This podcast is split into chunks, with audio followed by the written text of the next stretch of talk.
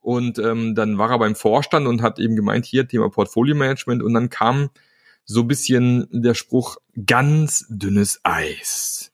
das ist jetzt ganz dünnes Eis. Passionate Teams Episode 28. Heute sprechen wir darüber, warum agile Teams nichts mit Business Agilität zu tun haben. Viel Spaß dabei!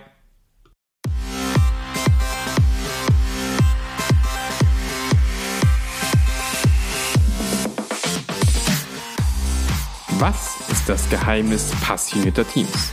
Warum gibt es nur so wenige davon? Und wie können wir es schaffen, dass es mehr werden? Wenn euch diese Fragen umtreiben, dann seid ihr hier genau richtig. Wir sprechen mit nationalen und internationalen Experten zu diesem Thema und gehen dem Geheimnis passionierter Teams nach. Denn das ist unsere Passion, dafür brennen wir. Willkommen beim Passionate Teams Podcast.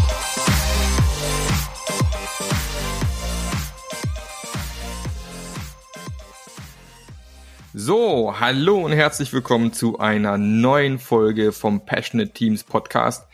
Ich freue mich heute wieder einen Interviewpartner bei mir zu haben. Heute haben wir den lieben Dr. Klaus Leopold bei mir und ich habe diesen wahnsinnigen Text, den ich jetzt mal vorlesen werde.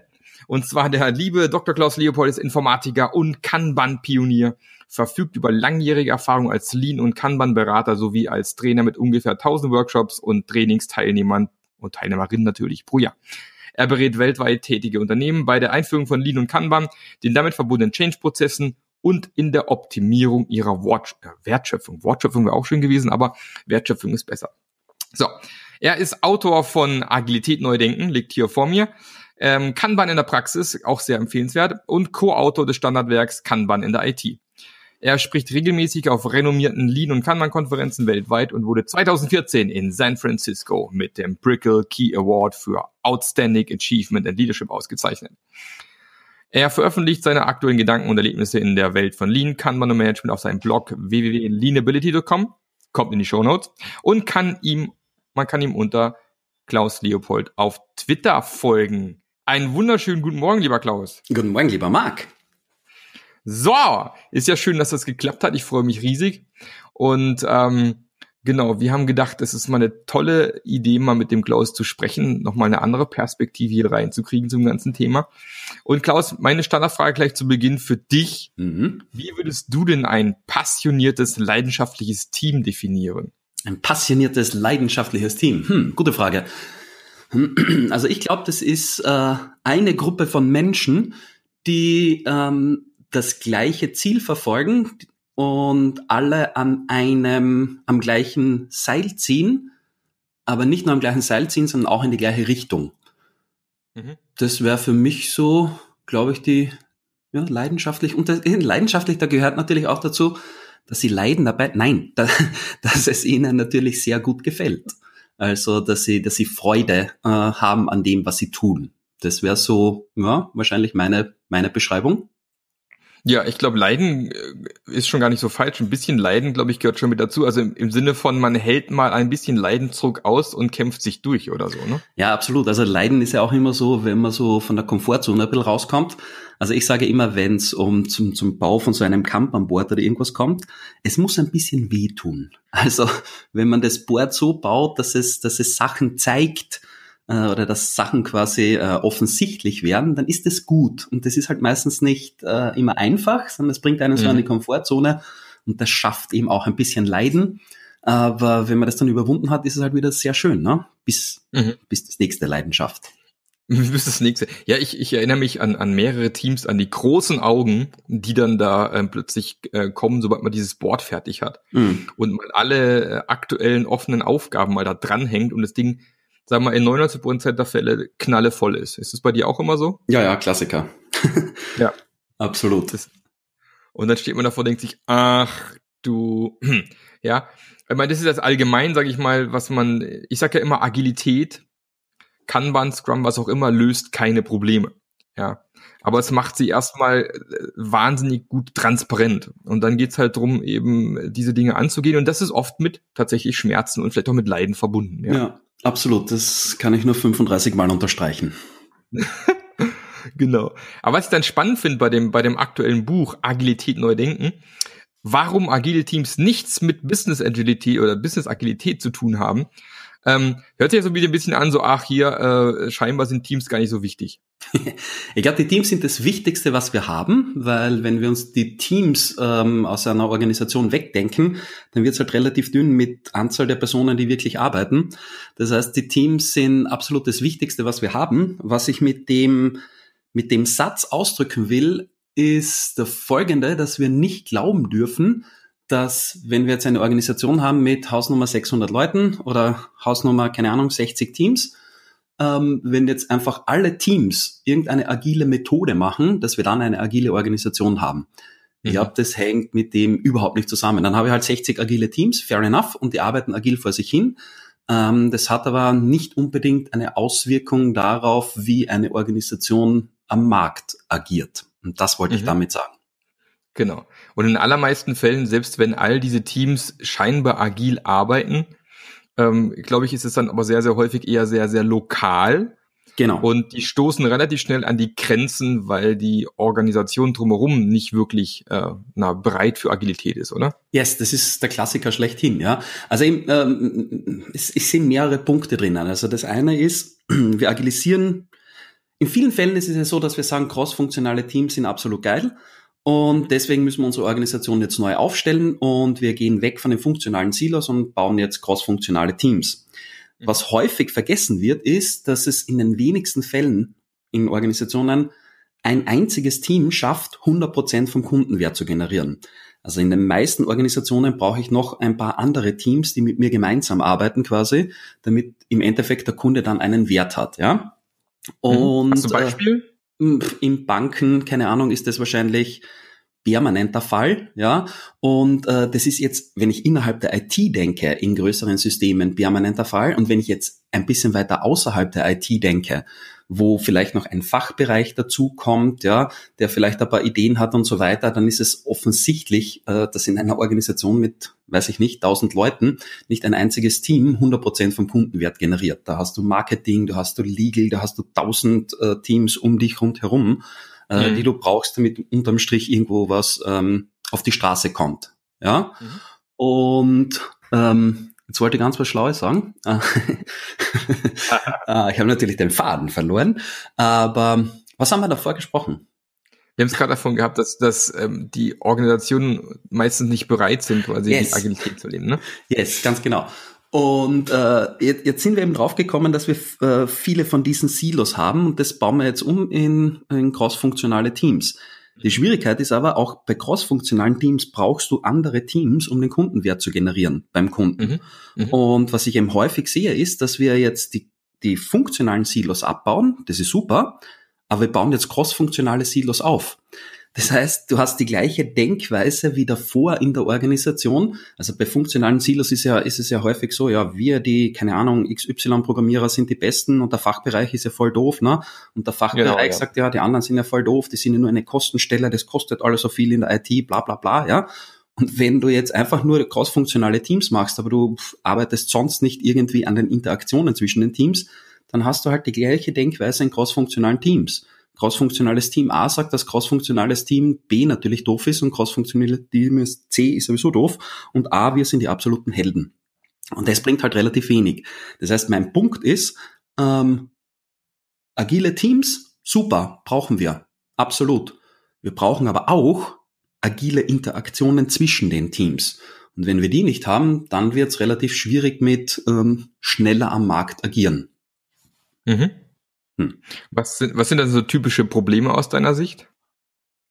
Wartezeiten. Also alle warten aufeinander, sagen wir mal so, ja. Mhm. Ähm, und das müssen, und Wartezeiten und aufgrund von Abhängigkeiten in den meisten Fällen, ja. Also ich ja. brauche jetzt etwas von Team B, jetzt gebe ich das Team B, das kommt bei denen dann irgendwo in den Backlog oder wo auch immer, und ich gebe es ihnen so per E-Mail, ne, warum miteinander reden, Gott hat die E-Mail erfunden, und äh, die planen das dann irgendwann ein und zwei Wochen später kommt es vielleicht beim Sprint dran. Die Sprints dauern vier Wochen, nehmen wir jetzt mal an, weil wir sind eine sehr agile Bank, ja. Und äh, das heißt, ich bekomme dann meine Rückmeldung irgendwann nach sechs Wochen. Mhm. Ähm, das ist schwierig, ja. Und da können wir noch so viel cross-funktionale Teams aufstellen.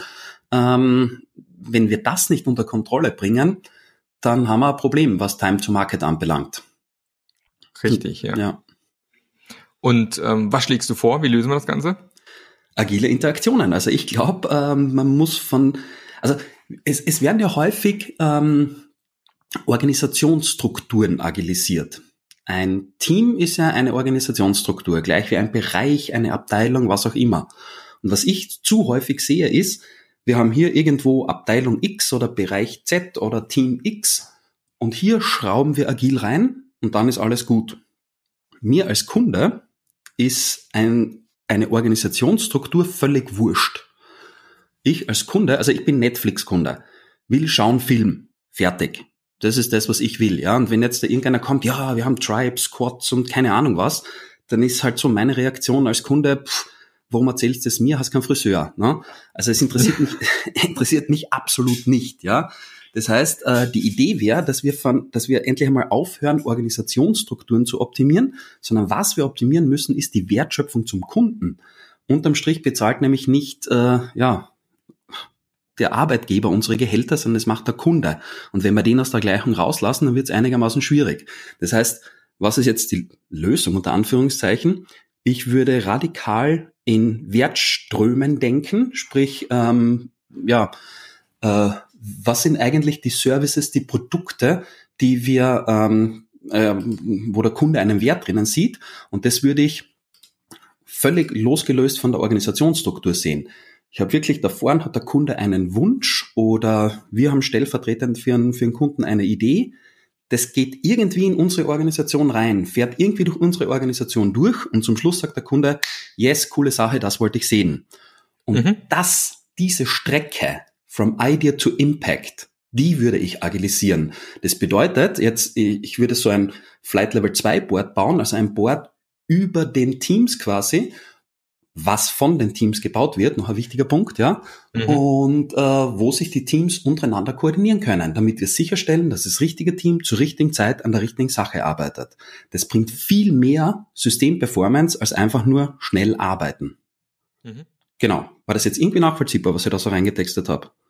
Ja, für die Leute, was Flight Level 2 ähm, und so weiter bedeutet, für die, für die schon. Also von was du sprichst, ist ja quasi, jedes Team hat sein eigenes Board normalerweise, sein eigenes Kanban-Board.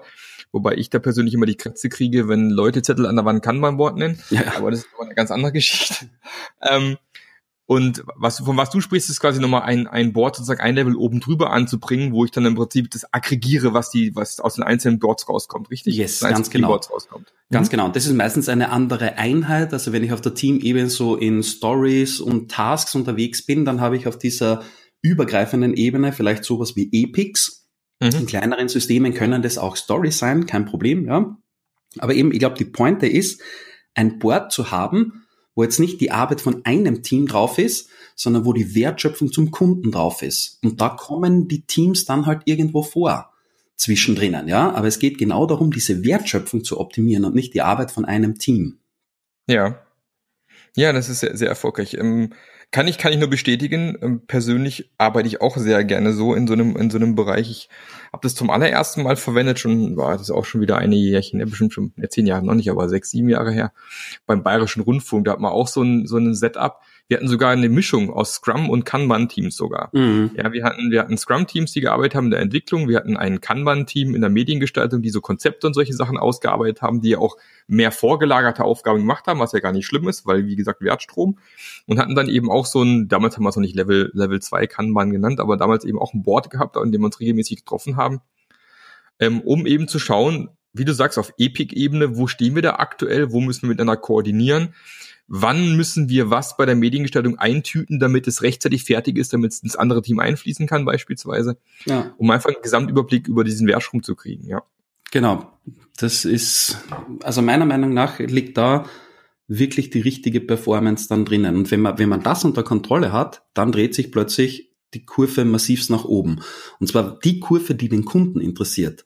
Und das ist eben nicht unbedingt die lokale Team-Performance, sondern das ist die Performance, wie, wie agil können wir quasi auf Kundenanfragen reagieren? Wie agil bewegen wir uns am Markt? Das ist ja das, was mich als Kunde interessiert.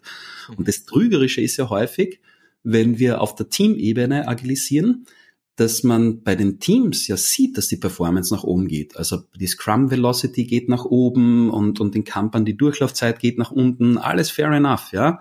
Aber häufig ist genau diese Metrik, die quasi den Kunden interessiert, bei der bewegt sich relativ wenig. Und das Schöne, aber das hast du jetzt quasi genau schon angesprochen, das Schöne an dem Konzept ist auch, es ist völlig methodenunabhängig. Ich bin ja, ich bin ja über, also ich werde so der, der Ecke Kamper natürlich zugeordnet, äh, hängt vielleicht auch damit zusammen, dass ich zwei Bücher drüber geschrieben habe, ja. ähm, aber das, ich, ich, bin überhaupt kein, kein Methodenfetischist, ich würde es mal so sagen, ja. Mhm. Und deswegen, dieser Ansatz ist auch völlig losgelöst von irgendeiner Methode. Also ob die Teams jetzt Camper machen oder Scrum machen oder ob die einfach nur arbeiten, ist auch okay, ja. Ähm, das funktioniert. Und das ist ähm, eine schöne Geschichte, ja. Mhm. Ja, sehe ich ganz genauso. Was siehst du sonst noch als, als typische Probleme und ähm, sag mal, Dinge, die im Weg stehen, wenn es darum geht, diesen Wertstrom weiter zu optimieren? Ja, es ist halt immer die Frage, in welcher Organisation man unterwegs ist. Was ich merke, wenn man so in Organisationen unterwegs ist, die nicht im, sagen wir mal, im Internetzeitalter groß geworden sind, dann hat man schon eine gewaltige Trennung von Business und IT. Also wenn es so Banken, Versicherungen, da ist es ja häufig so, mhm. dass die Bank eine eigene Organisation ist und dann gibt es eine zweite Organisation, das ist die IT und die sind ja. im Wesentlichen eine Kostenstelle und das war's, ja. Und die Bank sagt, schmeißt da irgendwelche Pakete rüber und sagt, das jetzt bitte machen, ja. Also reiner und das, das ist halt echt schwer, ja. Gerade äh, wenn man davon, wenn man in so einer Organisation dann versucht, die gesamte Wertschöpfung abzudecken, weil dann ist die Wertschöpfung einmal über mehrere Organisationen hinweg, weil es einfach zwei Organisationen sind. Das macht es meistens nicht einfacher. Und das Coole ist, was mir jetzt immer mehr auffällt, und das ist echt irgendwie schräg, ähm, in Produkten denken. Das ist ja auch so ein, ein ähm, Produkten oder Services denken. Ne? Das ist ja auch ein großes Thema, wenn es um Agilität geht. Und jetzt versuchen ähm, viele IT-Organisationen in Banken und Versicherungen und anderen Organisationen eben Produkte zu definieren. Und das ist gut, das funktionierte dann einigermaßen. Wenn wir dann in, den, in diesen Upstream quasi reingehen, wo wir dann das Business dazu holen, den Fachbereich, dann reden die auch von Produkten, das sind aber völlig andere Produkte. Also das heißt, äh, jetzt bei einer Versicherung, die, die, die im Fachbereich reden von Lebensversicherung und so weiter und so fort, ja. Mhm. Und die IT spricht von IT-Produkten, spricht von irgendwelchen Systemen. Und wenn ich jetzt wieder den Kundenfluss mir anschaue, das passt nicht zusammen. Das heißt, wir reden zwar von Produkten, aber es sind zwei völlig verschiedene Welten. Und mhm. das ist schon auch noch äh, eine, eine Challenge quasi, ähm, ja, das Business ganz nah, nicht nur ganz nah, sondern mit dem Business gemeinsam die, den Wertstrom zu mappen und nicht zu sagen, Business hat einen Wertstrom und dann schmeißen wir das irgendwo drüber und dann haben die anderen einen Wertstrom und die werden das schon irgendwie machen, ja. Und da ist eben so meine, meine ähm, Erfahrung, dass das mit so Organisationen, die irgendwie im Internetzeitalter groß geworden sind, wesentlich einfacher funktioniert, weil da einfach ja, Business mit IT komplett verzahnt ist. Also Business ist IT, IT ist Business. Und Richtig, das ja. macht es natürlich um einiges einfacher. Ja. Das ist auch, was man allgemein sehr beobachten kann, gerade in Unternehmen, die bisher, sage ich jetzt mal, äh, IT oder, oder Software bisher eigentlich eher dazu da war, um mir das Word auf den Rechner zu packen. Ja, genau. Ganz banal gesagt. Yes. Ähm, jetzt spielt aber Software natürlich immer eine immer größere Rolle und jetzt stehen natürlich viele Unternehmen natürlich auch vor dieser Challenge, Software, was ist das? Äh, ich habe bisher hier irgendwelche Geräte zusammengeschraubt, Mechanik, Elektronik, was weiß ich was. Dann spielt Software plötzlich so eine große Rolle. Das haben wir bisher eigentlich in der IT gemacht, wo dann häufig dann eben auch die Software dann manchmal sogar erst in der IT mal angesiedelt wird, weil da sitzen halt die, die irgendwie sowas ähnliches mal studiert haben. Und das passt natürlich nachher auch hinten und vorne gar nicht zusammen. Ne? Genau. Ja, da, da kommt ja noch eine Perversion, kann man schon, kann man schon sagen dazu. Also auch sehr interessant ist. Also die interne IT, die darf Word installieren und all die Sachen machen, die darf den E-Mail-Server warten, die dürfen die Sachen machen, die, von denen du gerade erzählt hast. Und jetzt kommt's, wenn etwas Innovatives gemacht werden muss, sprich wir brauchen irgendeine neue Plattform, wir haben irgendeine neue Produktidee, das wird häufig outgesourced. Habe ich zumindest äh, teilweise schon gesehen. Ja. Und das wird dann echt spannend. Das heißt, die Innovation wird outgesourced. Das muss man sich mal vorstellen. Wenn ich etwas in der Organisation behalten will, dann ist es, oder wenn ich, wenn ich eine Fähigkeit in der Organisation aufbauen will, dann ist es wohl hoffentlich strategisch innovative ähm, ja, Themen umzusetzen. Und ich sage mal, die unter Anführungszeichen eher Standardsachen wie etwas äh, ja, an, an Mail-Server zu betreiben oder so in die Richtung, würde ich eher sehen, dass wir das outsourcen, aber nicht das Innovative. Aber es ist eben, ja, wenn die IT nicht liefert quasi, ist dann meistens so äh, die Ansage, dann müssen das andere machen. Und ich glaube, das ist äh, strategisch gesehen für eine Organisation halt echt das Schlimmste, was man tun kann. Ah, das Schlimmste. Superlativ. Genau, ein, eins der schlimmsten Dinge auf jeden Fall. Genau, ja, man beobachtet vor allem, also äh, auch ich, mit, wenn ich mit, mit Kunden zu tun habe, also Banken zum Beispiel, ähm, beobachtet man genau das, was du gerade erzählst. Ja, dieses IT-Thema bleibt in der Bank, aber diese Entwicklung von irgendwelchen Software-Elementen beispielsweise wird ausgelagert irgendwo extern. Genau. Und, ähm, und was man dadurch verliert, sind ja zwei Dinge. Zum einen verliert man auch die, sagen wir, die, die Macht eigentlich darüber, macht sich abhängig natürlich auch. Man baut das Wissen intern nicht wirklich auf zu irgendwelchen Produkten.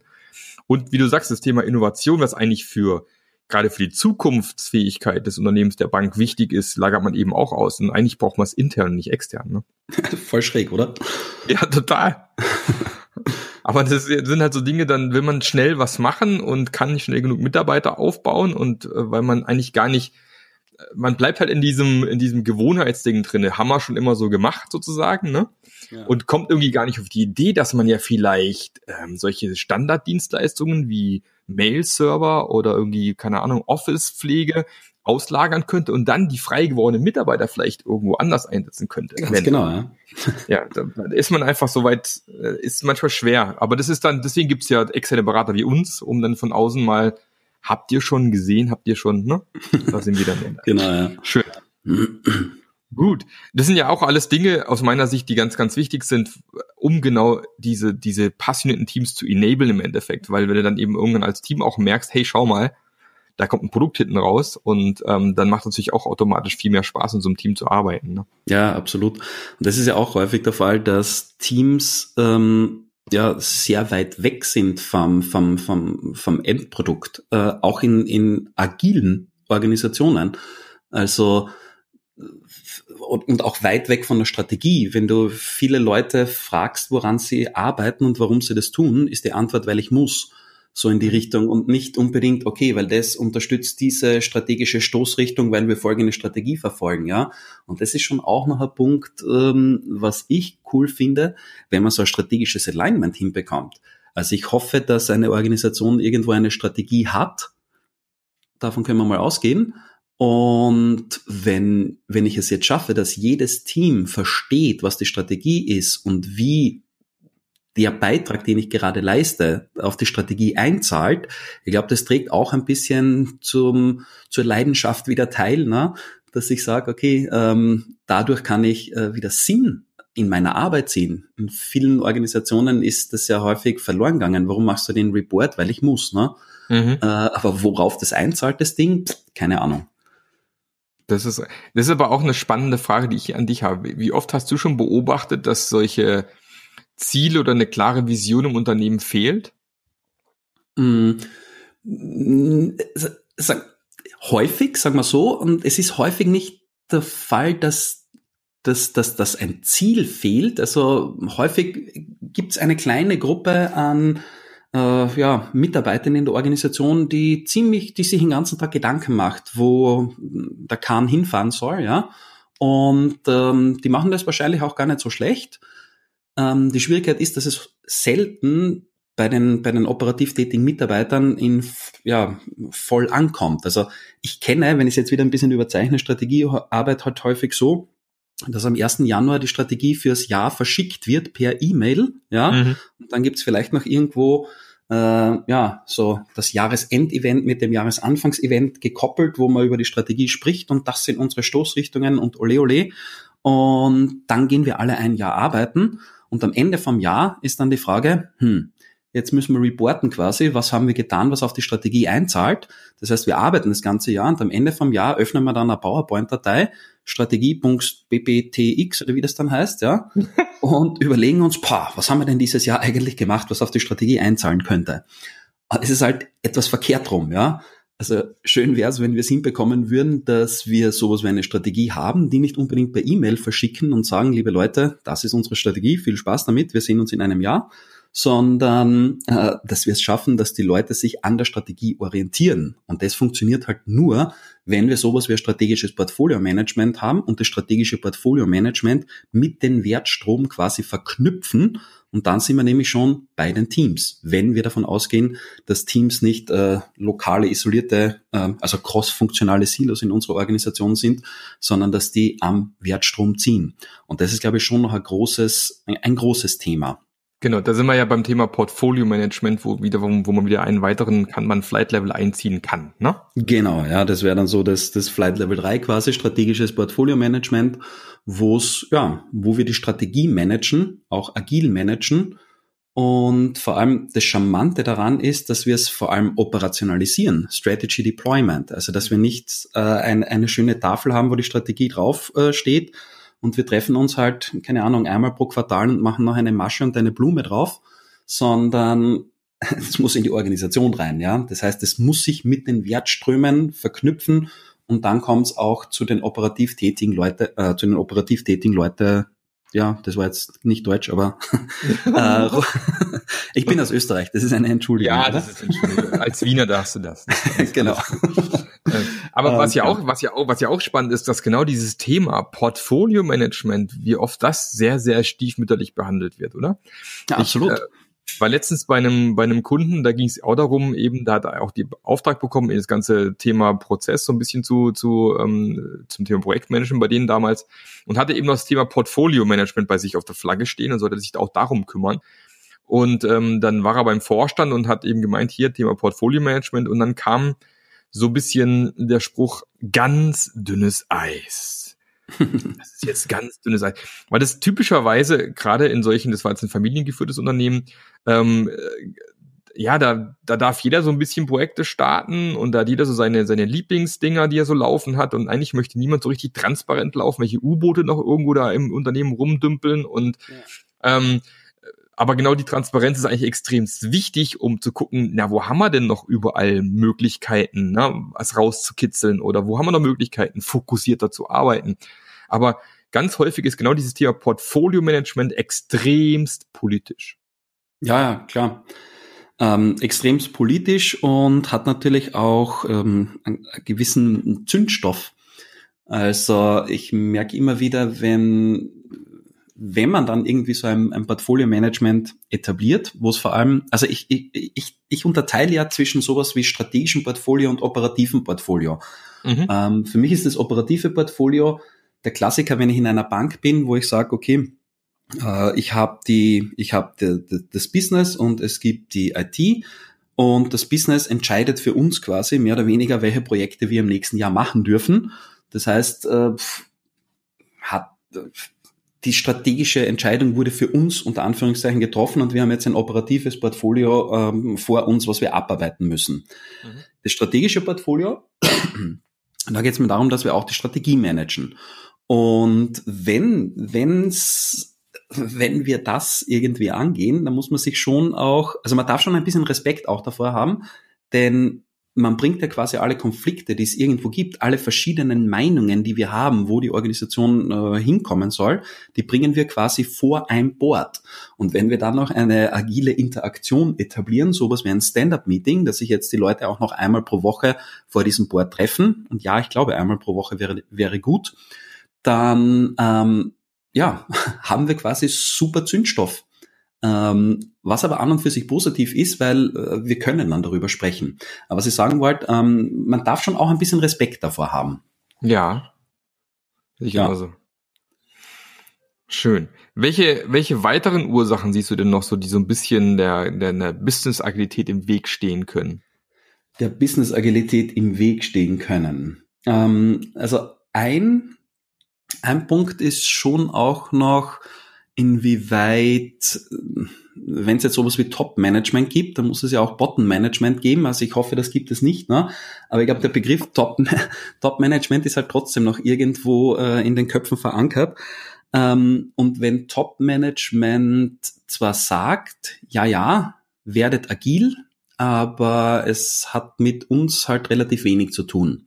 Mhm. Das ist schon auch noch irgendwie ein, ich sage mal, ein, einen Brems ein Bremszustand. Also wenn es um passionierte Teams geht, dann sollte hoffentlich das, das Top-Management auch ein passionate Team sein.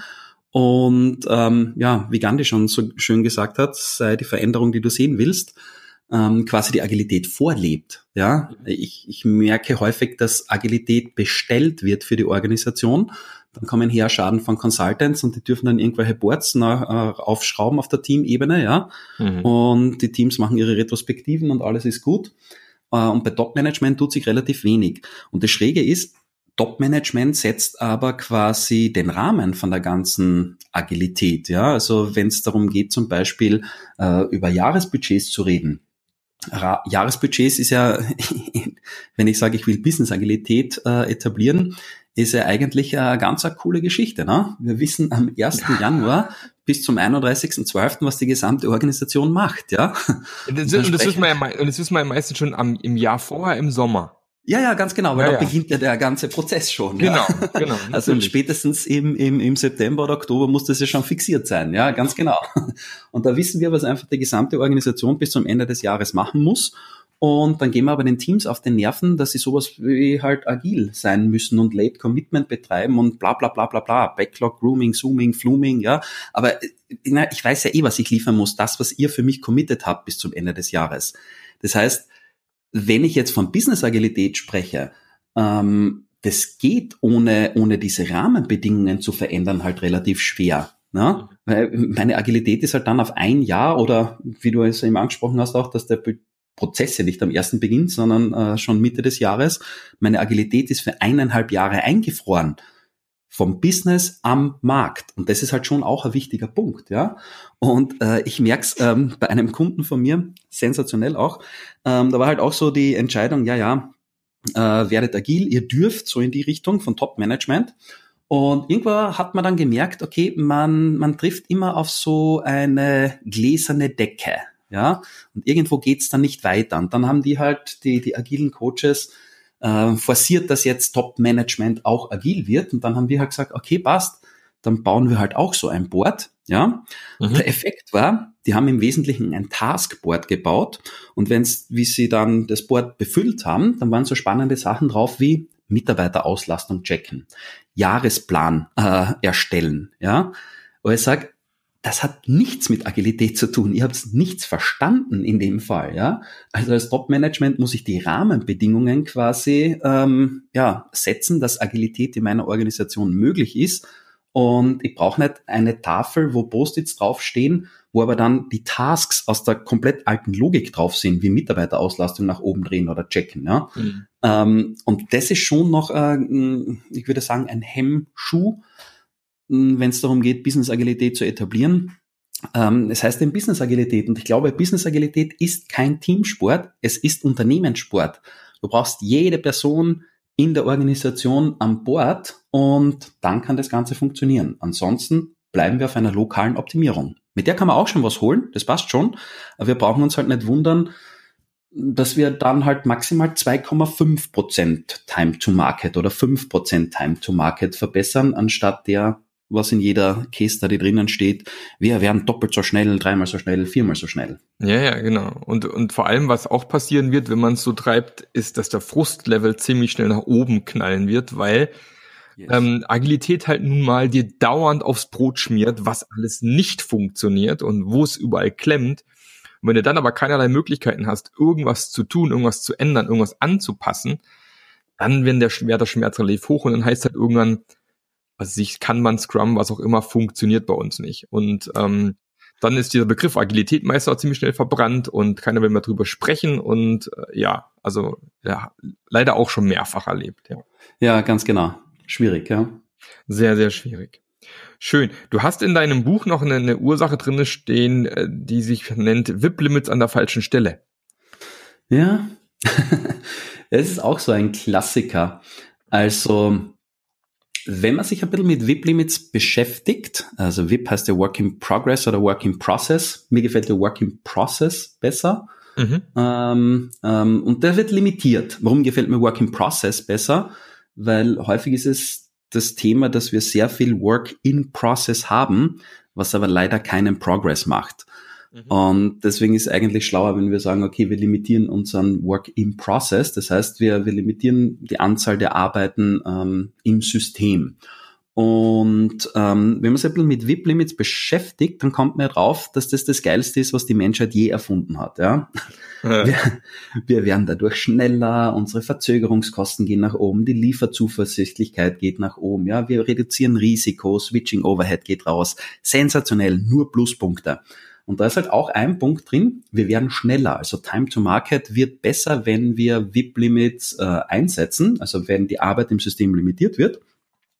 Und viele Organisationen denken das nicht zu Ende durch. Und mit viele meine ich wahrscheinlich 98 Prozent der Organisationen. Es wird dann häufig auf der Teamebene VIP limitiert. In Kanban-Teams sieht es so aus, dass man dann irgendwie lustige Zahlen am, am Board sieht. Und das bedeutet eben nicht mehr als, je nachdem, was da für eine Zahl draufsteht, Arbeiten im System, Mhm. Bei Scrum wird das Ganze meistens über Sprints realisiert. Mhm. Dass man sagt, okay, für die nächsten zwei Wochen ist der VIP ähm, ja, gesetzt und da kommt nichts Neues dazu. Das heißt, man, man etabliert ein VIP-Limit über die Zeit. Ja? Und jetzt sehe ich es in sehr vielen Organisationen, dass genau das gemacht wird. Und diese VIP-Limits, die werden teilweise mit Blut verteidigt. Ja, es ist ja nicht so einfach.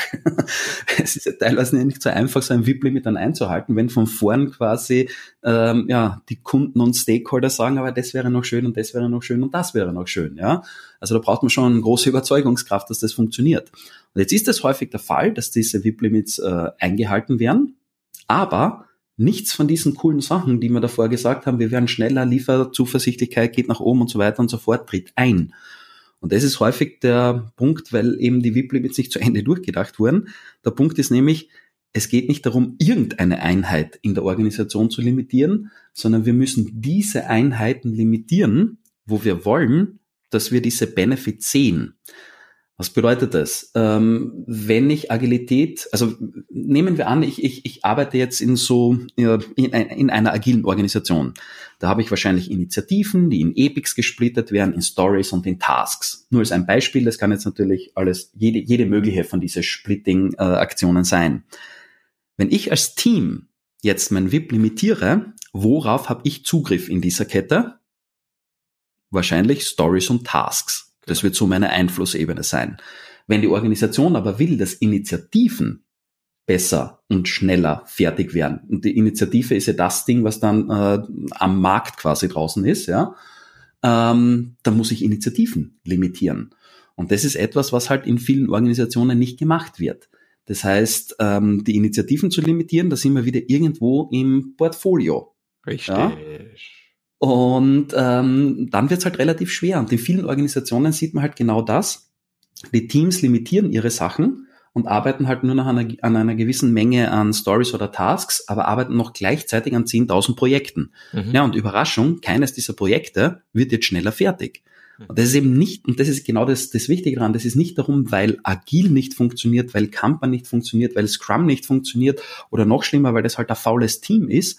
Das ist nicht der Punkt das ist einfach pure Mathematik unterm Strich, ja. Little's Law gibt es einen mathematischen Beweis dafür. Wir limitieren die absolut falsche Einheit in der Organisation. Und ja, wenn wir das halt nicht auflösen, ist halt auch schwierig, ja. Genau. da können wir den Teams noch so sehr auf die Nerven gehen. Und häufig dreht es sich ja noch um, äh, dass wir sagen, ja, jetzt haben wir agile Teams, jetzt können wir ja noch mehr Initiativen starten.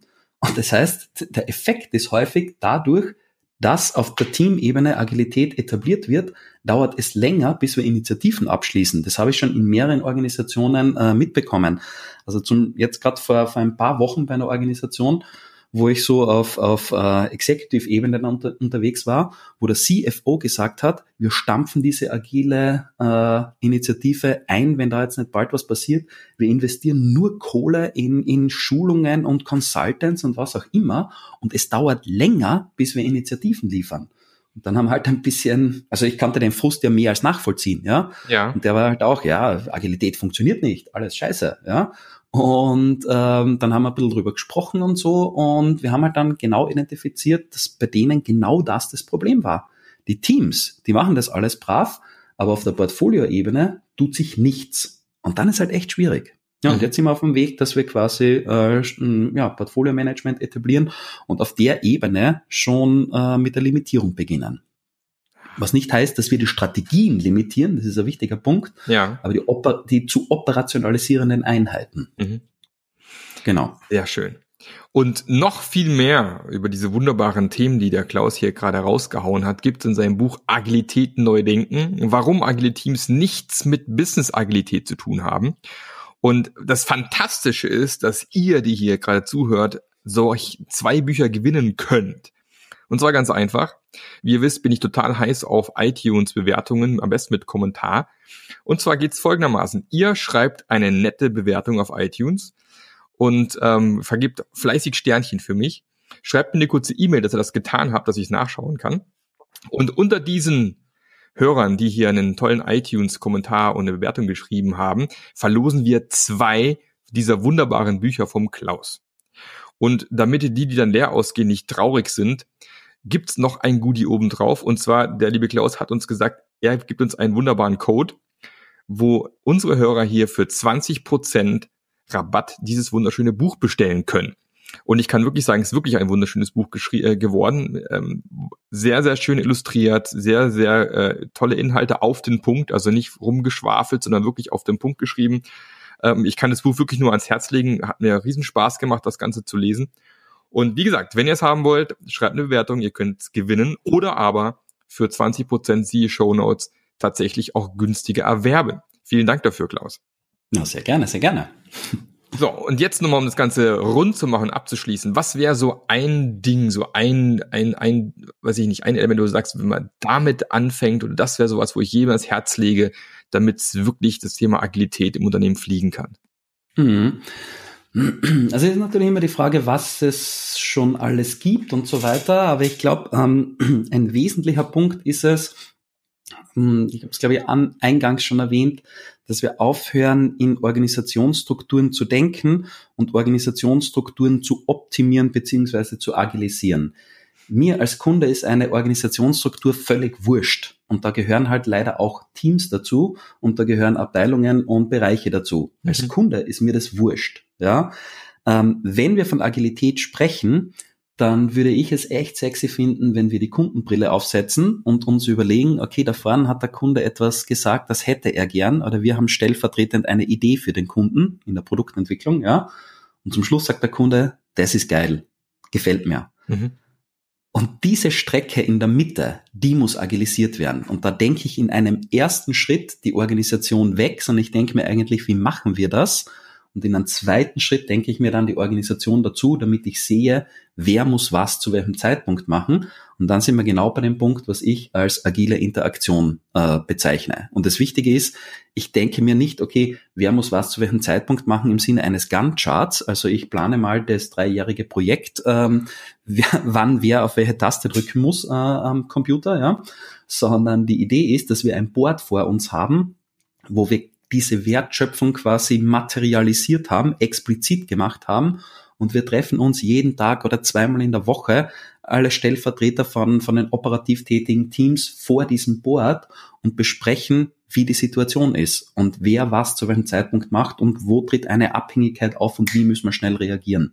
Also Organisation wegdenken und radikalen Fokus auf die Wertschöpfung zum Kunden. Unterm Strich bezahlt der Freund unsere Gehälter. Macht Sinn, dass wir daraufhin optimieren. Was für wunderschöne Schlussworte. Vielen Dank, lieber Klaus. Danke auch für die Zeit heute. Vielen ähm, Dank für die Einladung. Ich hoffe, wir schaffen es auch irgendwann mal, dass wir uns mal treffen. Wir haben, wie gesagt, wir haben uns noch nie wirklich persönlich getroffen. Wird echt mal Zeit. Ähm, yes. aber, ich, aber ich bin sicher, wir kriegen das irgendwann hin. Und ähm, ich danke dir auf jeden Fall für die für deinen tollen Input, den hier für den Podcast. Ich danke dir für die für die geilen Bücher, die wir hier verge vergeben können an die lieben Hörer. Und ähm, ich wünsche noch einen fantastischen Tag und bis bald.